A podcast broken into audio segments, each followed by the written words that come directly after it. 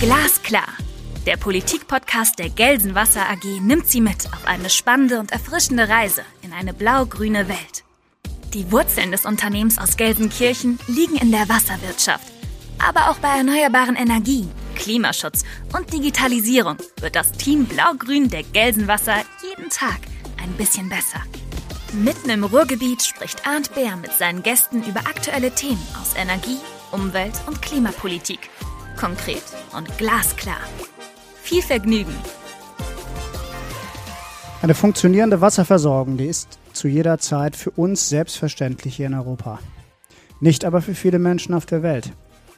In anderen Regionen gibt es keine intakte Infrastruktur oder schon gar kein Wasser. Wasserversorgung und Abwasserentsorgung werden gerade dann oft zum regionalen Konfliktherd oder wenigstens zum Politikum. Alle eint uns die Herausforderung des Klimawandels oder die Anpassung an die Folgen zumindest. Was tut die deutsche Wasserwirtschaft gegen den Klimawandel? Was gegen die Wasserknappheit in der Welt? Wie wirkt sich der Ukraine-Krieg auf die Wasserversorgung global aus? Über diese Fragen spreche ich heute mit Julia Braune, Geschäftsführerin der German Water Partnership. Wir beide sind hier am Rande der Dresdner Abwassertagung und ähm, ich habe mich gefreut, dass sie spontan zugesagt hat, mit mir dieses Interview zu führen. Liebe Frau Braune, ich freue mich sehr, dass Sie hier sind heute. Ja, ganz herzlichen Dank. Ich freue mich auch über die Einladung, Herr Dr. Beer. Frau Braune, wir machen das normal so, dass der Gast sich kurz vorstellt. Ähm, vielleicht erzählen Sie uns, ähm, insbesondere was German Water Partnership so macht und ähm, was Sie persönlich so antreibt, um bei German Water Partnership die Geschäftsführung zu machen. Ja, dann steige ich mal kurz mit ein paar Worten zu mir ein. Ähm, Julia Braune, ich bin vom Hintergrund her Juristin von der Ausbildung, ähm, bin über ein Trainee-Programm in die Kreislaufwirtschaft gekommen, seit 2009 in der Wasserwirtschaft, in der Eurawassergruppe, ähm, ja, habe ich angefangen als Leiterin Unternehmensentwicklung und äh, war dann zuletzt ähm, dort Geschäftsführerin in verschiedenen Tochtergesellschaften, nach der Übernahme dann bei der Ramondes Aqua. Und seit 2017 ähm, ja, darf ich äh, die Geschäftsführung ähm, übernehmen bei German Water Partnership. Ähm, großer Freude, muss ich sagen, ist eine spannende, tolle Aufgabe. Ja, German Water Partnership, äh, für all die, die es vielleicht nicht kennen, ist das Netzwerk der international ausgerichteten deutschen Wasserwirtschaft. Wir haben rund 350 Mitglieder. Und äh, unser Ziel ist es eben dort äh, für diese Mitglieder Kontakte, ein Netzwerk in die internationalen Märkte, aber auch eine Plattform für den Austausch zu schaffen, um den Einsatz nachhaltiger Wassertechnologien international zu fördern. Und ja, was mich daran motiviert, das sind äh, verschiedene Komponenten. Einmal das Thema Wasser, ähm, von dem ich auch nicht mehr so richtig losgekommen äh, bin äh, seit 2009, ähm, was für mich eine unglaubliche Bandbreite an spannenden Themen hat und eine große Bedeutung. Und mit German Water Partnership ist dann noch der internationale Aspekt dazugekommen, ähm, der es besonders spannend macht. Und äh, ich komme ja selber, ähm, ich sag mal, beruflich aus den ersten Jahren bin ich sehr geprägt von der Arbeit in Familienunternehmen und ich habe wirklich großen Respekt und Hochachtung vor dem deutschen Mittelstand und dem, was wir an Unternehmertum haben. Und äh, ja, das zu vereinen, das Thema Wasser mit Außenwirtschaftsförderung und internationalen Projekten, ja, das macht es so faszinierend. Mhm. Ähm, wenn Sie sich nicht mit Wasser befassen, wir werden ja gleich noch hm, stärker darauf eingehen, was machen Sie so in Ihrer Freizeit? Sport oder Musik? Das ist jetzt ein bisschen banal, aber wenn tatsächlich gehe ich gern wollen? schwimmen. Ehrlich? Ja, naja, wenn man in, in Berlin, äh, Brandenburg unterwegs ist, da äh, kann man schön die Seen nutzen im Sommer. Nein, ach, ich äh, ich treffe mich gern mit Freunden. Ähm, ich äh, koche tatsächlich auch ganz gerne. Ich habe mal eine Zeit lang Gesangsunterricht genommen, aber ja, so ein paar Dinge sind dann auch mit vielen Dienstreisen und Abendterminen irgendwann nicht mehr kompatibel, wenn man Termine zu oft verschieben muss. Bleibt einiges auf der Strecke. Was sind vielleicht dann die guten Vorsätze für die Zukunft, wieder mehr zu machen in der Richtung? Work-Life-Balance, ganz wichtiges Thema heutzutage.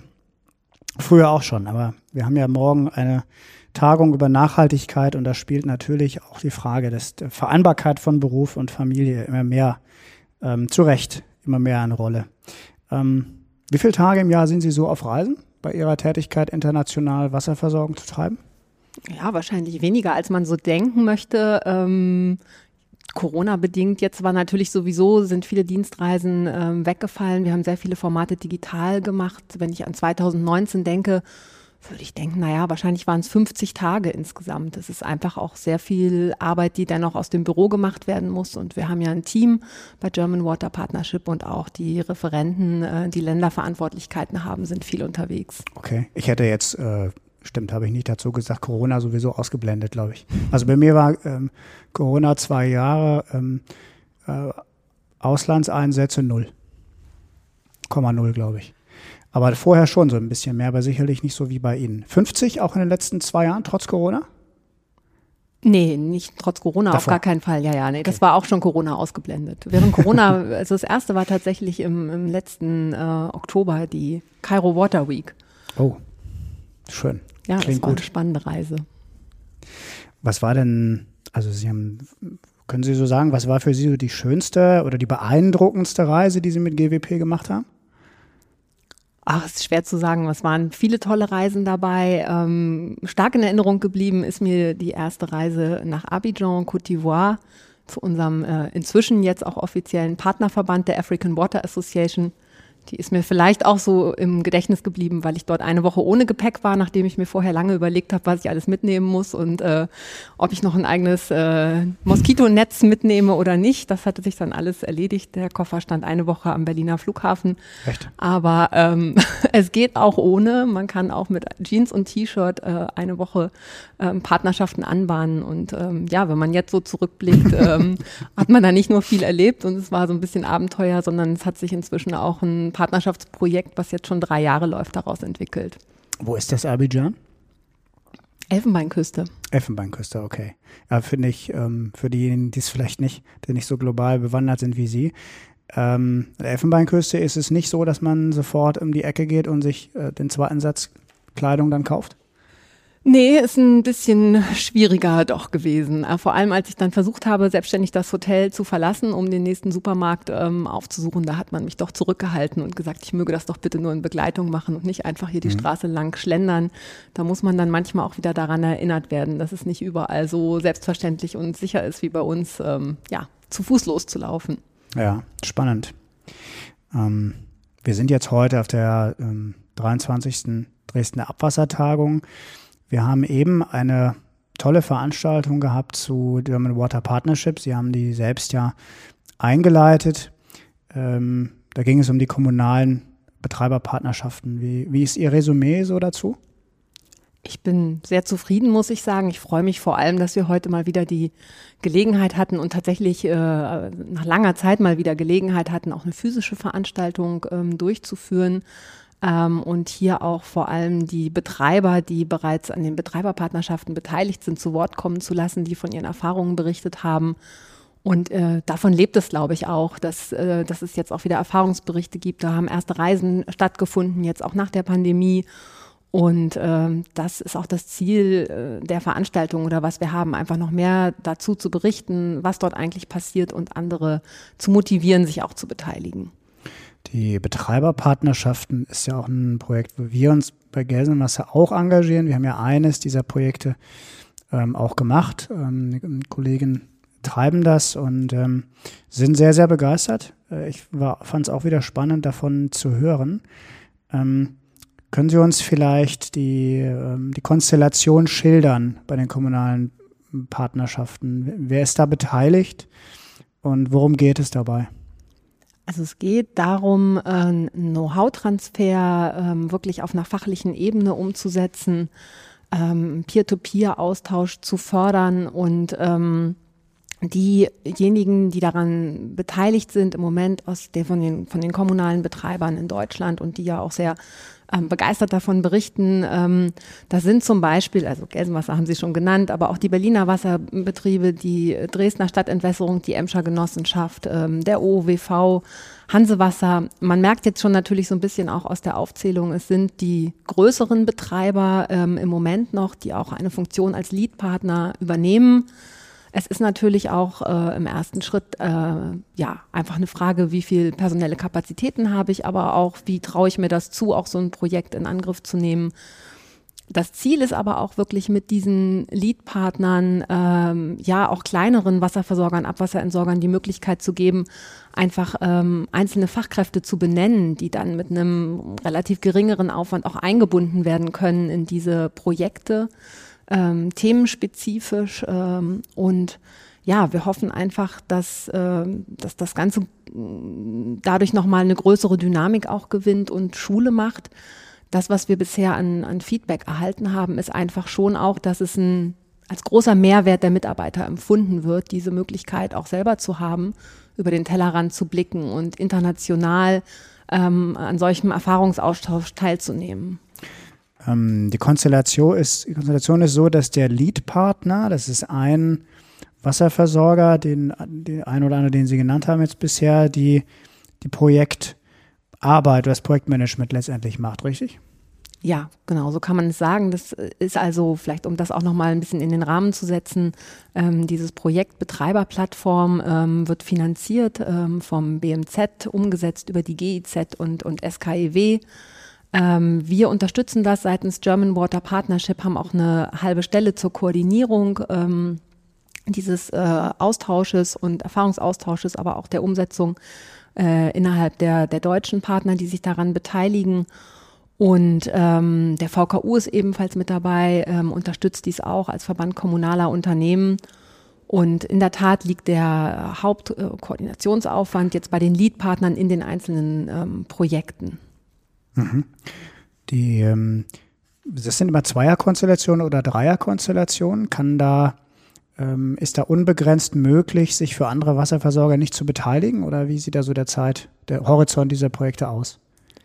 Also wir haben jetzt im Moment eine Pilotphase. Äh, da haben wir vier erste Pilotprojekte, die durchgeführt werden ähm, für drei Jahre. Eventuell wird es nochmal eine Verlängerung geben.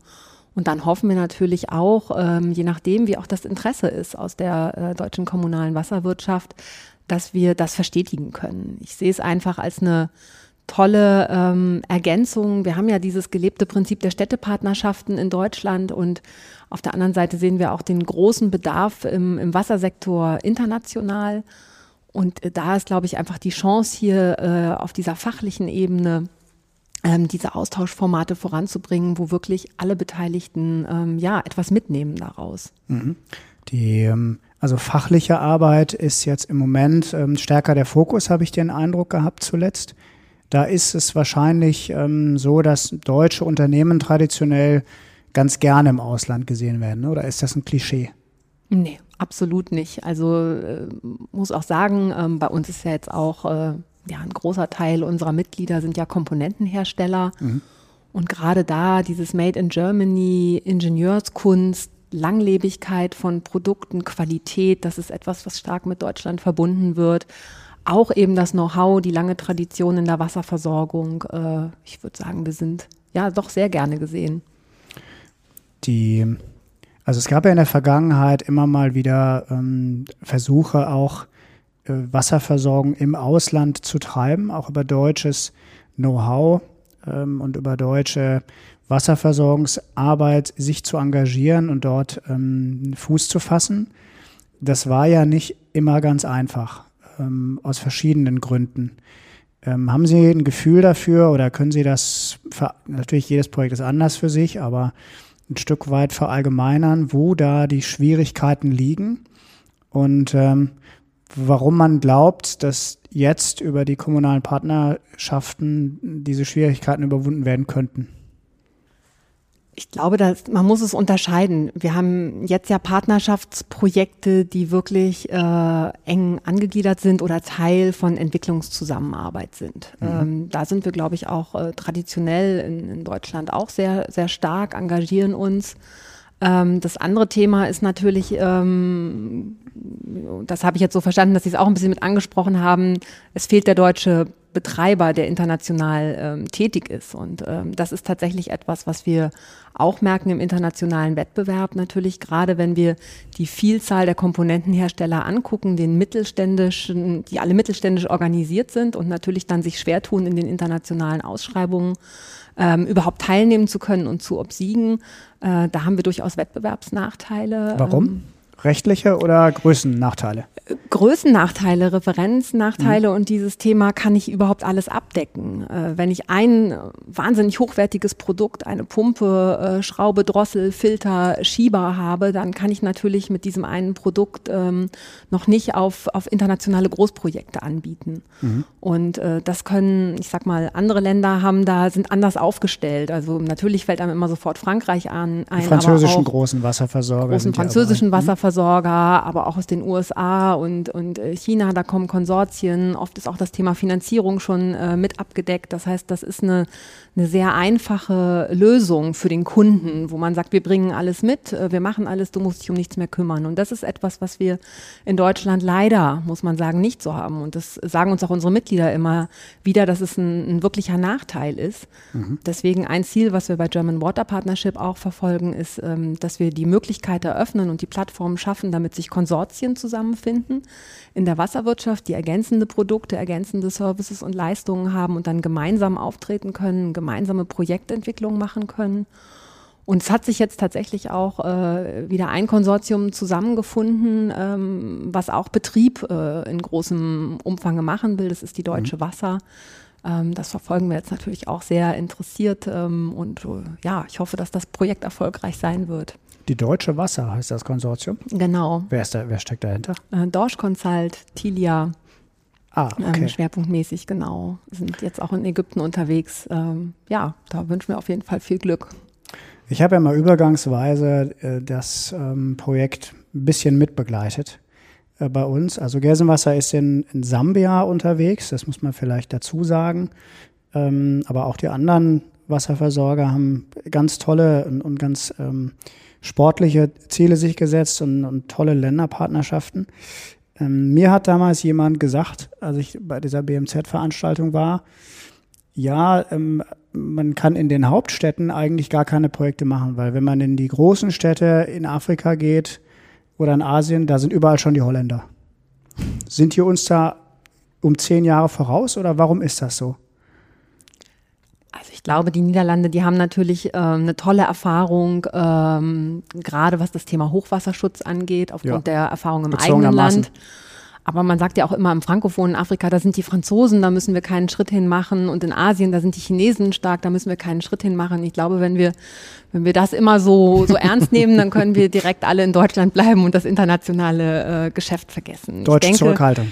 Wir haben äh, hochwertige Produkte und wir haben äh, vor allem Produkte, die eine hohe Energieeffizienz aufweisen. Also das ist jedenfalls das, was ich immer sehr ähm, viel wahrnehme. Produkte mit langen äh, Lebenszyklen. Äh, großer Haltbarkeit, großer Belastbarkeit und das muss man herausstellen und dafür findet sich dann auch ein Markt. Also da muss man, glaube ich, nicht zu schüchtern und zurückhaltend sein äh, und sich nicht verstecken und das Licht unter den Scheffel stellen. Mhm. Die hat vielleicht ein bisschen was auch mit, mit deutscher Zurückhaltung zu tun oder mit so der geschichtlichen Entwicklung von, von deutscher Arbeit im Ausland. Ähm, es gibt jetzt ein Projekt, was die Kollegen der Stadtentwässerung machen, was in der Ukraine ist. Ähm, die, die Kollegen haben das gerade geschildert. Äh, mich hat überrascht, dass da im Moment überhaupt noch Aktivität stattfindet. Also dass da offensichtlich ein paar Stränge der Projektarbeit sogar weiterlaufen über Online-Arbeit. Aber natürlich ist das eine sehr, sehr schwierige Spezialsituation. Wie, wie schätzen Sie das ein? Wie geht es da weiter in der Ukraine? Ja, tatsächlich die Betreiberpartnerschaft mit der Ukraine, die hat sich natürlich äh, von einem Tag auf den anderen mit Beginn des Krieges äh, völlig gewandelt. Ähm, aber äh, was daraus jetzt entstanden ist, ist wirklich einfach eine, ja, eine erste Art von Nothilfe, die ukrainischen Partner hatten ähm, eine Liste gesendet mit technischen Hilfsgütern, äh, die sie gebrauchen können. Da war sofort eine große Bereitschaft da. Die Dresdner Stadtentwässerung ähm, hat geliefert. Inzwischen haben sich auch andere ähm, ja, Wasserversorger angeschlossen.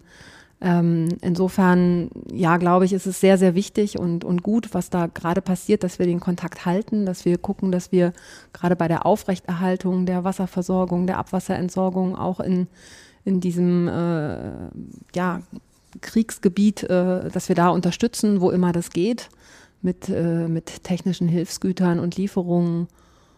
Und äh, ja, ich glaube, da, da sind einfach schon vorher in der Betreiberpartnerschaft wirklich auch gute, enge Kontakte entstanden mhm. und ähm, die werden jetzt auch weiter gepflegt.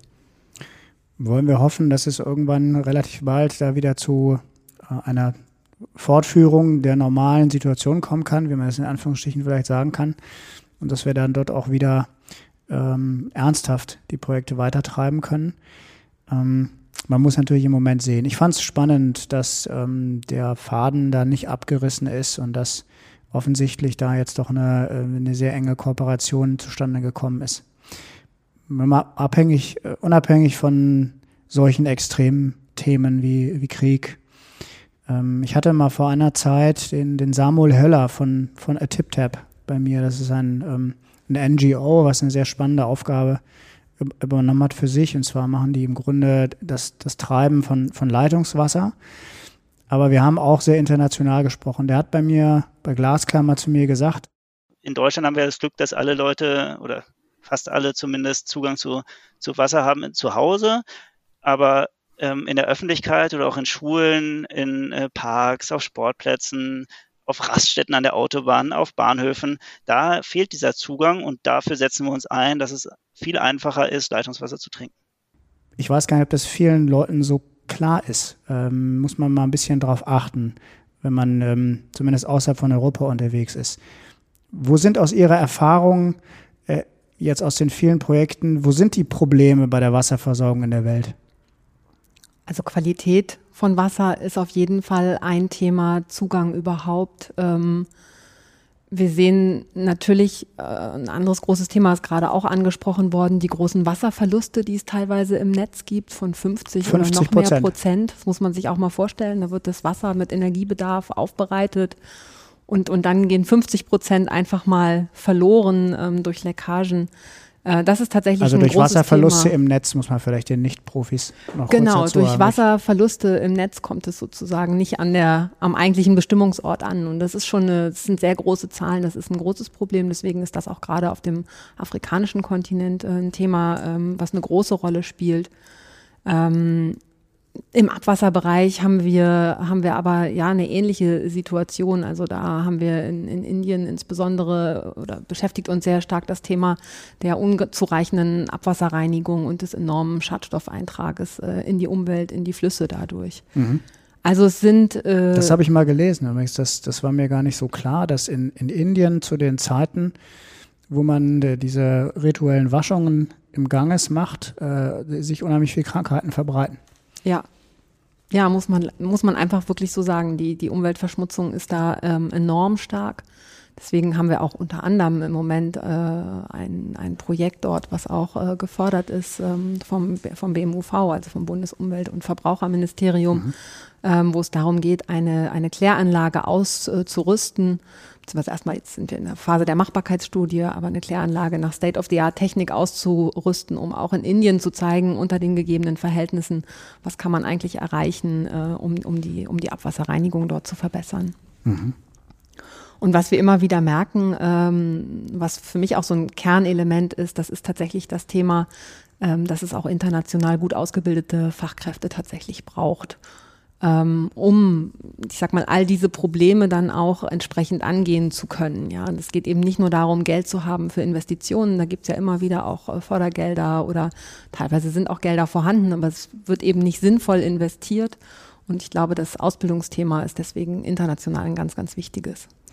Ich, ähm, ich fand gerade die Schilderung des Kollegen ganz interessant. Ich will jetzt das, das Land und das Projekt nicht nennen, aber mit den, wo die ankamen, vor Ort und die zwei älteren Frauen an der Kläranlage das Personal darstellten zu 100 Prozent. Und die haben sie, als sie angefunden haben, dass sie da Blumen gepflückt haben oder die, die Wiese irgendwie gepflückt haben. Das ist wahrscheinlich doch in, in vielen Ländern so, dass der Abwasserentsorgung nicht, ich sag mal, nicht die Priorität eingeräumt wird, die wir jetzt so sehen würden. Ja, absolut. Also das ist ja auch eine Frage, ähm, ja, wie viel, wie viel Geld ist vorhanden? Ja. Ähm, wenn ich das Abwasser kostenlos einfach in den Fluss einleiten kann, ähm, was ist dann der Anreiz, es aufzubereiten? Und da muss, muss man eben auch tatsächlich äh, ja, mit, mit Aufklärung teilweise auch ansetzen. Und wir reden in Deutschland über die vierte Reinigungsstufe. Aber das ist ein anderes Thema für sich. Hm, was würde man als deutsches Unternehmen mitnehmen, wenn man ähm, sich in einem solchen Projekt, was ja doch Aufwand ist, äh, wenn man sich da engagiert? Was versprechen sich deutsche Unternehmen davon, wenn sie das machen? In den Betreiberpartnerschaften, äh, denke ich, ist es wirklich äh, dieses Thema äh, Blick über den Tellerrand, äh, auch selber junge, junge Fachkräfte ähm, ja, ans Unternehmen zu binden, zu gewinnen. Ähm, und ich glaube, es ist auch so ein Stück weit ähm, tatsächlich auch äh, ja gesellschaftliche Verantwortung übernehmen wollen. Ich habe das auch jetzt schon mehrfach ähm, gehört, dass man das gerne möchte, dass man da einen Beitrag leisten möchte. Und äh, für uns bei German Water Partnership, wir sehen natürlich einfach auch äh, dass, äh, dass man dadurch natürlich auch den, den Umgang mit Technik oder den Einkauf von Technik auch verändern kann. Das heißt, äh, in diesen Partnerschaften geht es dann ja auch um Energieeffizienz. Äh, also wie kann ich Energie einsparen? Ja, ähm, was habe ich davon, wenn ich ein Produkt kaufe, was vielleicht ein bisschen teurer ist, aber dafür eben auch zehn Jahre sehr wartungsarm ähm, läuft? Also nochmal dieses Bewusstsein dafür zu stärken. Ähm, dass es eben auch darauf ankommt, welche Art von Technologien kaufe ich. Und das wiederum kommt dann auch, äh, ich sag mal, den, den Komponentenherstellern und äh, ja, zugute, die diese Technologien dann auch aus Deutschland heraus verkaufen. Also es ist ja nicht verwerflich per se, also das kann man ja ruhig sagen. Die werden natürlich, ist schon die Idee auch bei dem einen oder anderen Projekt dann eine deutsche Technologie auch zu verkaufen, die man für gut und für richtig hält. Ist die Zahlungsbereitschaft denn da eigentlich? Ich glaube, das muss man eben klar machen. Man muss einfach zeigen, wo die Einsparpotenziale mhm. auch liegen. Ähm, und das ist, das ist glaube ich, eine wichtige Rechnung, genau. Also Energiekosten sind hoch, die sind auch international ähm, hoch für die, für die Wasserversorgung, Abwasserentsorgung. Das heißt, wenn ich da Gelder einsparen kann, indem ich einfach ein modernes Aggregat kaufe, was weniger Energie verbraucht, das kann ich meinem Kunden auch darlegen. Und ich finde das überhaupt nicht äh, verwerflich, äh, dass man natürlich auch einen wirtschaftlichen Gedanken dahinter hat. Hm, das ist jetzt die eine Seite. Dann haben Sie gerade eben so ein bisschen mitschwingen lassen, was wir auch schon erfahren haben. Ähm, es gibt durchaus Mitarbeiter, die ähm, machen sowas sehr gerne und die sehen das als sehr erhellend für ihr persönliches Weiterkommen und ihr berufliches Leben. Ähm, nicht alle, muss man ehrlich dazu sagen. Also vielleicht bei uns im Unternehmen ist es schon auch so, dass jetzt nicht jeder sofort ähm, sagt, äh, ich bin dabei und ähm, ich, ich fahre runter, vielleicht insbesondere nicht für zwei Jahre oder für drei Jahre. Ähm, das gehört vielleicht zur Wahrheit dazu. Aber es sind schon auch viele, die sowas gerne machen und ähm, das für sich als, als sinnstiftend erachten. Ähm, glauben Sie, dass das ein wirklich ein Thema ist für, was sich auch ein Geschäftsführer vielleicht anziehen sollte, dass das also ein motivierendes Thema ist für seine Mitarbeiter oder ist das eher eins, womit man die Leute abschreckt? Ich glaube, das ist ein extrem motivierendes Thema. Also wir merken es ja auch insgesamt ähm, bei der jungen Generation und ich merke es auch, wir haben ja ein junges Team bei German Water Partnership. Ähm, da ist schon auch, ähm, ja, ich will es gar nicht viel äh, Idealismus jetzt nennen, aber einfach auch schon so ein Gefühl, man möchte ähm, auch was verbessern in der Welt. Und äh, ich sage mal, gerade im Wassersektor, diese, diese Arbeit in diesen Partnerschaftsprojekten, ähm, da kann man ja auch ganz unmittelbar sehen, ähm, wie etwas sich verbessert und zwar auch dann unmittelbare Auswirkungen hat auf die Wasserversorgung oder auf die Abwasserentsorgung in Regionen, wo das eben nicht selbstverständlich ist und wo es nicht so gut funktioniert. Und wir haben das ja auch eben in dem, in dem einen ähm, Beitrag gehört, dass dann noch während der, des Besuches vor Ort äh, sofort erste Änderungen vorgenommen wurden.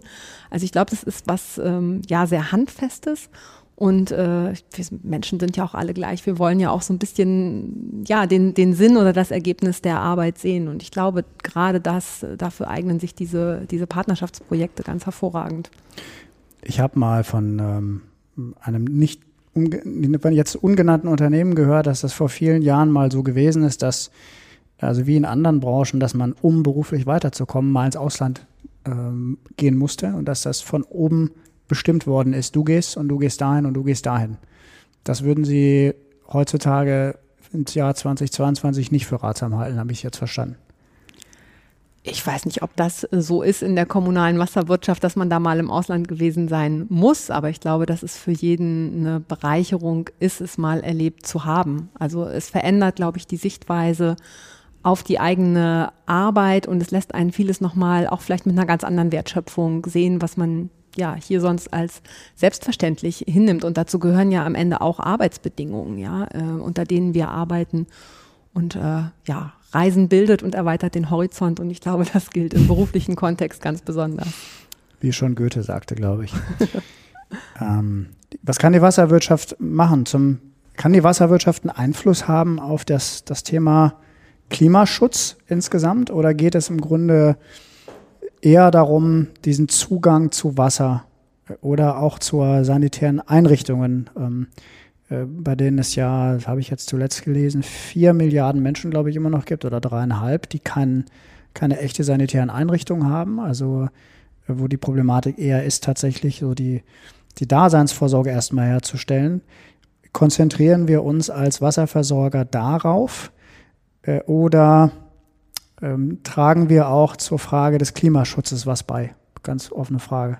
Also das Thema Wasser und Klimawandel und Klimaschutz sind enorm eng verknüpft. Also einerseits ähm, die Auswirkungen des Klimawandels werden in der Wasserwirtschaft ähm, besonders spürbar. Also einfach diese mhm. Extremwetterlagen, die dazu führen, dass es äh, langanhaltende äh, Starkregenereignisse gibt oder auch langanhaltende Dürreperioden, verschärfen einfach Problematiken, wasserbezogene Problematiken in vielen Ländern in die eine oder andere Richtung. Das heißt, hier kann die Wasserwirtschaft einen Beitrag ähm, leisten, mit dem besser umzugehen, also resilienter zu werden für Städte äh, zum Beispiel oder ähm, auch mit landwirtschaftlicher Bewässerung. Ähm, hier zu versuchen, in, in Dürreperioden trotzdem äh, ja, Ernährung auch sicherstellen zu können. Gleichzeitig gibt es aber auch noch die andere Komponente, dass wir auch wirklich äh, was tun können für den Klimaschutz. Wir haben es jetzt mehrfach schon angesprochen gehabt. Großer Energieverbraucher. Verbrauch, Thema, Energie. Thema Energieeffizienz auf Kläranlagen ist ein, ist ein Riesenthema. Wir haben tatsächlich ein äh, Projekt oder wir, äh, unser Mitglied äh, TU Berlin, Technische Universität dort, ähm, was wir unterstützen. Ähm, die setzen ein Projekt um, äh, wo es darum geht, äh, das ist jetzt in Ägypten angesiedelt, aber dort zu zeigen, was man auf der Kläranlage wirklich alles machen kann. Äh, Stichwort ist Resource Recovery Center. Mhm ähm, Energiepositivität, das heißt äh, über die Faultürme Energieerzeugung kombiniert mit Photovoltaik, dann äh, Rückgewinnung von Rohstoffen aus dem Klärschlamm, Phosphor, ähm, aber auch Stickstoff, das wiederum als Düngemittel zu nutzen für die Landwirtschaft, aufbereitetes Abwasser für die Bewässerung zu nutzen und so einfach wirklich einen Kreislauf der optimalen Nutzung aller Ressourcen, die uns zur Verfügung stehen, ähm, zu schaffen. Und da ähm, bieten Kläranlagen ja großes Potenzial. Wir nutzen das ja auch in Deutschland ähm, schon und äh, da ist aber auch, glaube ich, gerade international ist da noch ganz viel Spielraum. Äh, Phosphorrückgewinnung habe ich jetzt verstanden. Ähm, das ist ja ein Thema, vielleicht eher noch ein Feinschmecker-Thema, aber hat durchaus auch eine globale Dimension. Wir haben uns ja in Deutschland entschieden, ähm, auf die Phosphorrückgewinnung zu setzen und äh, im Schritt davor zeitlich die Verbrennung von ähm, Klärschlemm, glaube ich, mittelfristig komplett zu verbieten, ähm, sondern die eben die Wertung äh, oder die, das Aufbringen auf die Felder vielmehr zu verbieten, aber mittelfristig auch ähm, von der Monoverbrennung wegzugehen und Phosphorrückgewinnung zuzulassen. Ähm, das war mir gar nicht so bewusst. Ähm, Habe ich Sie richtig verstanden, dass das durchaus auch in in Ländern, die jetzt ähm, auch ein grundsätzlicheres Problem haben mit der Abwasserentsorgung, durchaus auch ein Thema ist, Phosphorrückgewinnung? Natürlich nicht in allen Ländern. Man muss einfach immer gucken. Also man braucht natürlich erstmal auch eine, eine funktionierende Kläranlage und einen Klärschlamm, um dann an das Thema Phosphorrückgewinnung äh, zu denken. Ja. Aber äh, absolut ist das ein Thema. Und gerade ähm, wenn wir uns angucken, ich meine, wir sehen es jetzt wieder mit der Ukraine-Krise, ja, auf einmal merken wir, die in der Kornkammer äh, Europas oder der Welt ist, ist Krieg. Äh, welche Auswirkungen hat das auf Afrika? Das heißt, auch das Thema äh, Düngemittel, das Thema ähm, ja, Landwirtschaft ist einfach eng verknüpft und man muss einfach hier schauen, wie wir auch woanders wieder dann Erträge steigern können. Und da ist eben äh, ja Phosphor eine Möglichkeit, dann eben auch äh, diesen notwendigen Rohstoff äh, als Dünger äh, aus dem Klärschlamm wieder rauszuziehen. Hm, aus Phosphor oder Phosphor ist wichtiger als Düngemittel, ne? Ja. Soll nochmal vielleicht dazu sagen. Ähm, ja, sehr spannend, sind sehr, ähm, sehr interessante Themen. Ähm, ist ja doch einiges breiter auch, ähm, was wir tun können und wo die Ansätze sind, als mir das ähm, bewusst gewesen ist, was die Wasserversorgung betrifft, auch gerade auf den anderen Kontinenten. Ähm, wenn Sie so überlegen, wie Sie, wenn, wenn, Sie auf Ihr Thema gucken, internationale Wasserversorgung, wie sehen Sie das die nächsten Jahre? Wir hatten jetzt mit Corona eine sehr schwierige Zeit, jetzt haben wir eine zweite Krise. Ist das, äh, ist es jetzt die nächsten Monate und Jahre eine gute Zeit, um solche internationalen Ansätze zu machen? Oder sehen Sie da eher mit Skepsis auf die nächsten Jahre, weil sich vielleicht doch viele jetzt bemüßigt fühlen, auf ihr Kerngeschäft zu gucken? Ich glaube einfach in dem Thema Wasser, ähm, da ist insgesamt ein, ein, großer Druck drin. Also das ist jetzt mhm. kein keine Branche, kein Geschäftszweig, wo man einfach mal sagt, und das sagt auch kein Land der Welt, ach, das ist uns jetzt mal, die nächsten fünf Jahre ist uns das egal, weil wir andere Sorgen haben. Also jedenfalls nicht in dem internationalen äh, Umfeld oder Ausland, wo wir äh, seitens German Water Partnership überwiegend hingucken. Das heißt, der der Bedarf ist einfach da, dort, dort zu handeln. Und es war ganz schön, ich äh, war jetzt letzte Woche auf der Singapore International Water Week und oh, äh, habe dort natürlich auch, also war am German Pavilion, äh, waren 20 ausstellende deutsche Unternehmen und ich habe mit denen auch darüber gesprochen, wie läuft es, weil das war jetzt die erste äh, größere Ausstellung, ähm, ja, nach der Pandemie, wo wieder physisch auch eine, eine größere Präsenz auf dem deutschen Pavillon war. Und äh, die Aussage war tatsächlich, es sind äh, weniger äh, Interessenten oder Besucher der, der Ausstellung da gewesen, aber die, die da waren, die mussten die mussten kommen und die mussten kaufen. Und das finde ich, das war nochmal auch für mich so äh, ein Aha-Erlebnis, äh, wo ich dann auch gedacht habe, ja klar, also der Druck ist einfach auch da, ähm, in der Wasserwirtschaft hin und wieder auch Aggregate auszutauschen oder beziehungsweise einfach auch zu gucken, was gibt es da am Markt. Energieeffizienz, Asien, jetzt Singapur mit Malaysia, das sind natürlich auch kaufkräftige Märkte. Mhm. Äh, das ist übrigens, glaube ich, ein, einer der wichtigsten Märkte oder die sind sehr, sehr weit in der Region, habe ich gelesen, auch durch die Absolut. Schwierigkeiten, die in der Ecke sind. Ich glaube, Singapur und Malaysia und die Anrainerstaaten sind sich auch nicht immer ganz grün, was die Wasserversorgung betrifft. Und Singapur legt großen Wert darauf, autark zu sein bei der Wasserversorgung, wenn ich es richtig genau, in Erinnerung habe. Die wollen unabhängig werden ähm, von den Wasserlieferungen aus Malaysia und machen natürlich wirklich äh, großartige Projekte dort, muss man einfach sagen, sehr viel auch Meerwasserentsalzung. Da wird viel umgesetzt und äh, was aber auch ganz stark im Vordergrund stand, äh, jetzt bei der Singapore International Water Week, das war tatsächlich das Thema Klimaresilienz. Mhm. In welchem Sinne Klimaresilienz? Also ähm, Infrastrukturausbau? Oder das verstehen wir ja größtenteils im Moment aus Klimaresilienz, also Wasser stärker von A nach B zu transportieren? Oder ist das ein anderer Ansatz? Ähm, ist auch ein anderer Ansatz, aber durchaus äh, auch Ressourcenrückgewinnung. Reuse-Konzepte. Ähm, gibt da auch eine Initiative New Water, ähm, konnte auch dort äh, gebrautes Bier aus äh, wiederaufbereitetem Abwasser trinken. Also ja, okay. das sind einfach Kreislaufkonzepte. Muss man sich dran gewöhnen. Ja, in Deutschland müssen wir uns dran gewöhnen. In Namibia auch als Beispiel, äh, die haben seit 50 Jahren, und das war, als ich da war, 2018 war es seit 50 Jahren ähm, äh, Direct Potable Reuse, wie man so schön sagt, also äh, direkte Aufbereitung von Abwasser zu Trinkwasser. Und das, da haben wir so ein bisschen so ein Problem äh, mit, kann, also ich auch, muss ich auch ehrlich zugeben. Mhm. Man muss da immer erstmal so drüber nachdenken. Ich habe das Wasser aber auch getrunken vor Ort in Namibia und ähm, der Leiter der Anlage hat mir auch gesagt, naja, Wasser ist ein chemisches Element. Wenn es sauber ist, ist es sauber. Also da kann man jetzt noch sagen, es ist schöner, wenn es aus einer tiefen Bergquelle kommt, dann hat es vielleicht noch ein paar mehr Mineralien, aber theoretisch kann man die ja auch zusetzen. Schwieriges Ein Thema. weites Feld. weites Feld, schwieriges Thema. Auch kein wahnsinnig beliebtes bei uns, aber sicherlich, ich sag mal so, da wo man zu wenig Wasser hat, macht es sicherlich Sinn, sich über alle Ressourcen ähm, solches ähm, zu sichern. Wir glauben ja immer noch, dass wir in Deutschland kein Quali Quantitätsproblem haben, dass wir eigentlich nur Schwierigkeiten haben in manchen Regionen und das transportieren müssen von A nach B. Aber wir werden sehen, wo uns die Reise hinführt dazu. Sicherlich auch ein Thema, was äh, ähm, uns nicht nur im globalen ähm, Kontext noch beschäftigen wird. Liebe Frau Brauner, ist ein sehr spannendes Gespräch für mich gewesen. Ich ähm, denke, wir kommen so langsam auf die Schlusszielgerade. wir haben ja beide auch noch eine Tagung jetzt. Ich wünsche uns eine, eine sehr spannende Tagung weiterhin. Der große Tag ist ja morgen noch. Hm, Meine Abschlussfrage ist immer die, ähm, welche Frage hätten Sie gerne für das Jahr 2022 oder für die nächsten zwölf Monate glasklar beantwortet? Wir haben jetzt sehr viel über das Ausland und internationale Projekte gesprochen. Für dieses Jahr würde ich mir aber auch wünschen, dass ähm, ja die Frage beantwortet wird, welchen Stellenwert eigentlich Wasser auf der politischen Agenda in Deutschland hat. Und da wünsche ich mir natürlich auch, dass äh, die Antwort sein wird, einen hohen und vielleicht auch noch einen etwas höheren als bisher, dass wir dem Thema einfach auch in Deutschland ja noch mehr Aufmerksamkeit auch politisch widmen. Das wäre schön. Ich glaube, dieser Wunsch eint uns auch wieder vollkommen. Liebe Frau Brauner, hat mir großen Spaß gemacht. Ich wünsche Ihnen eine schöne Tagung weiterhin und eine schöne Abendveranstaltung jetzt gleich. Herzlichen Dank für das Gespräch.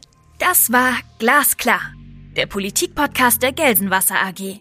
Rund um Wasser, Energie, Klima und Digitalisierung. Wir hoffen, es hat Ihnen gefallen. Danke fürs Zuhören und bis zur nächsten Folge von Glasklar.